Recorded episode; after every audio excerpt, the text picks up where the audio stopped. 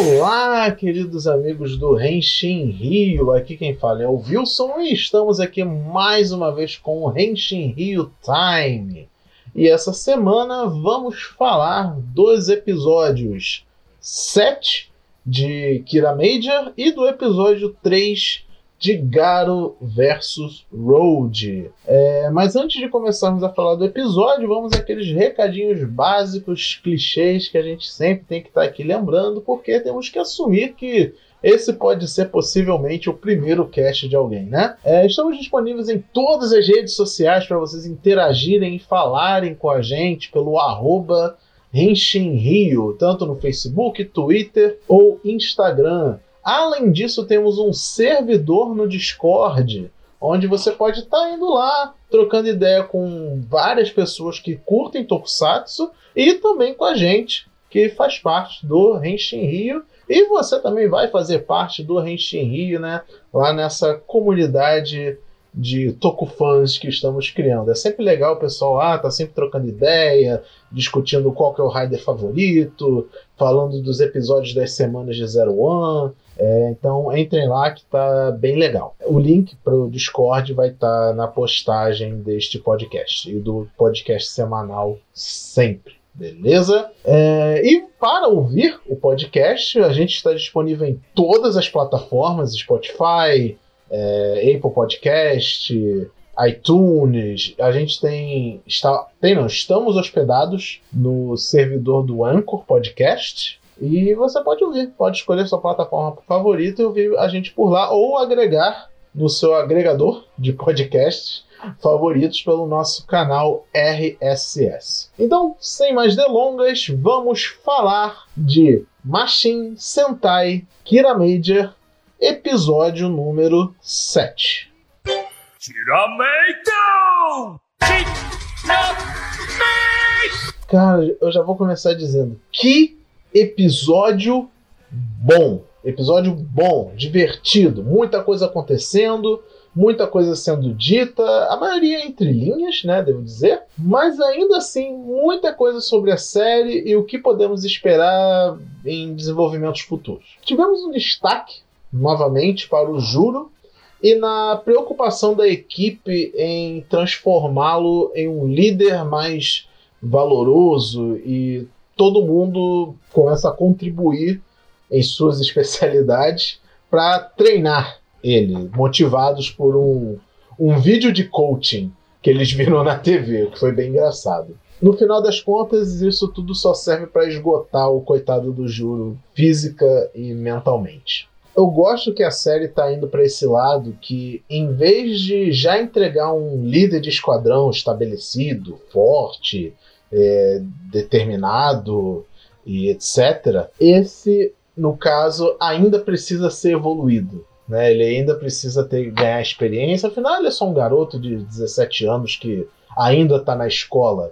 E em comparação aos seus colegas de equipe, que já são todos profissionais formados e adultos, ele realmente fica bem para trás. A única coisa que ele tem é o fardo de ter assumido o manto de head da equipe. E aquele conceito de ele é um diamante bruto que precisa ser lapidado, então estamos todos é, temáticos aqui, não é mesmo? Eu fico curioso em como isso vai se desenvolver no decorrer da série e torço para que não faça apenas um Deus Ex Machina e tudo acontece no desenvolvimento do Juro porque é o destino dele ou algo do gênero. Eu ficaria bem decepcionado se no final das contas rolasse algo assim. Tem potencial para muita coisa boa aí e espero não ser, não ser desperdiçado de coração. Em um certo momento dessas baterias de treinamento absurdas, tentam passar a mensagem de cada um é bom em alguma coisa e não adianta forçar a pessoa a não ser aquilo que ela é. É, algo nesse sentido. O Juro só queria desenhar e fazer valer o seu dom de Kiramento e materializar coisas com o poder da imaginação. É nisso que ele é bom e devia ser valorizado. Mas enfim, essa história será uma resolução em dois episódios, então só resta esperar. Quanto ao lado dos vilões, tivemos a divertida quebra de padrão com dois monstros da semana aparecendo de uma vez. Convenhamos, uma temática batida de fogo e gelo. É, obrigado ao Shoto de Boku no Hero por fazer esse arquétipo de poderzinho aparecer em todo lugar. Toda hora tem alguém com poder de gelo e fogo aparecendo. Nos Mascarados, que eram irmãos briguentos, quanto no Monstro Gigante, que era a combinação dos dois. Né? Tinha essa temática de fogo e gelo. Mas o grande destaque vai para o Gausa, onde vemos mais um pouco em como ele é mau e vilanesco e terrível. Ele é tão mal que deixa os vilões assustados e toda essa coisa dele, né? É no mínimo interessante o esforço de estabelecer o quanto ele é assustador, mesmo que seja um pouco pastelão pro meu gosto, mas ainda assim suficientemente impactante. Avançando para a luta de Mecha, que pessoalmente para mim é a parte que importa do Super Sentai, quando bem feita, diga-se de passagem, tivemos a primeira grande derrota dos nossos heróis, aparentemente. O monstro gigante de gelo e fogo tinha um objetivo, afinal das contas. Algo tipo o choque térmico dos ataques de fogo e gelo fizeram as pedras preciosas que compõem o robô ficarem mais frágeis ou algum conceito de física simples que eu não consegui entender direito. Mas foi aplicado, isso que importa. É, somado a isso, temos o desgaste que o Juro sofreu o episódio inteiro, né? E prestes a receber o golpe final do Garza, que ele eventualmente entra também na luta com seu mecha trem dinossauro. Quem vem salvar os nossos heróis num momento tão desesperador? Ele mesmo, o Ultraman. Não, tô brincando. Não veio o Ultraman salvar eles. Mas foi hilário quando a grande forma de luz do brinquedo, que a gente já sabe qual é, graças aos spoilers da revista Telebi, foi citado pelo Juro como gigante de luz, né? O Hikari no Kyojin. No próximo episódio, yay! Teremos brinquedo novo nas lojas. Né? Porque é basicamente isso. Temos um brinquedo novo para salvar o dia. É, mas é isso. Esse foi o episódio, galera. não tem muito mais o que falar além disso. Foi um episódio cheio de ação, cheio de coisas acontecendo, e fiquei feliz quando teve um episódio desse tipo rolando.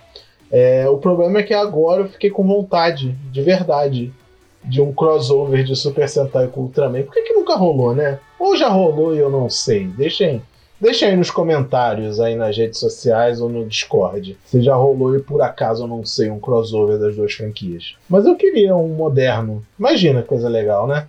já teve com o Super Sentai e Kamen Rider, tá? Que são da mesma empresa. Mas imagina que legal, um crossoverzão de todos os Tokusatsu. Né? Godzilla com Ultraman, com, com Super Sentai, Kamen Rider, tudo junto, misturado, seria legal. Seria legal. E essa é a minha conclusão para o Henshin Timer de hoje. Eu queria um mega crossover de Super Sentai com Ultraman. É, obrigado por ouvir, galera. E agora eu vou passar aqui o meu microfone imaginário para o William, que vai falar sobre Garo contra a rodovia, episódio número 3. Vai daí, William.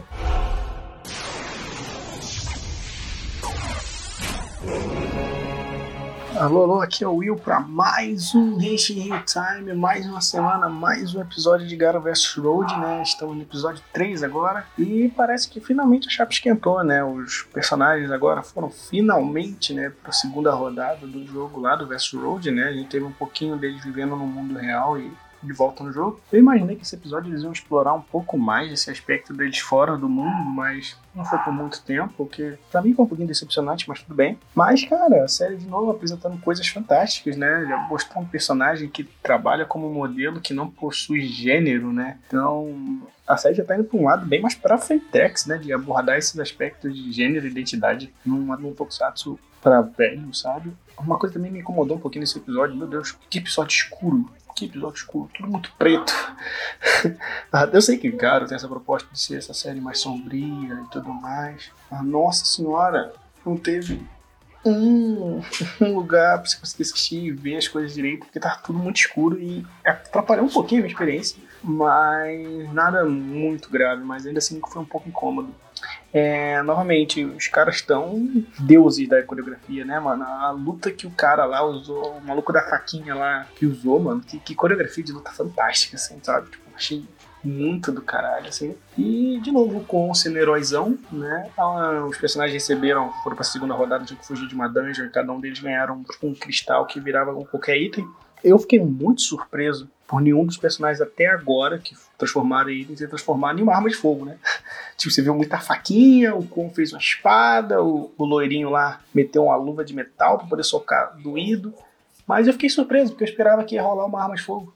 Não, eu quero ver arma de fogo, mas tipo, o Zero One já tá abordando isso, né? Então eu imaginei que o Garo já, já ia também usar arma de fogo nesse tipo de combate, né? Porque é sobre pessoas estarem desesperadas no momento. Mas eu ainda tô curioso para saber sobre essas pessoas que não que estão deslogadas ou que morreram dentro do jogo, se eles estão morrendo na vida real. Eu acho que essa vai ser uma revelação mais pra frente da série e eu tô curioso por isso. Mas o próximo episódio promete, né? Porque o menino lá que é que é modelo, e tem um cara que ele é fã, e aparentemente ele encontrou esse cara no jogo, e o maluco é um artista marcial bolado. Então, espero boas coreografias no próximo episódio. É, isso aí foi mais um episódio do Henshin Real Time sobre Garo vs Road. E é isso. Até semana que vem.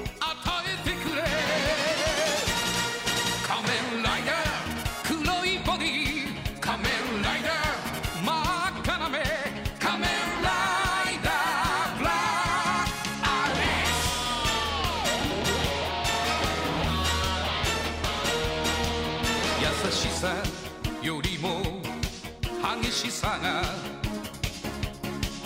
大事な時があるものさ。君よ怒りを稲妻に変えて宇宙に解き放て。Way up the hero!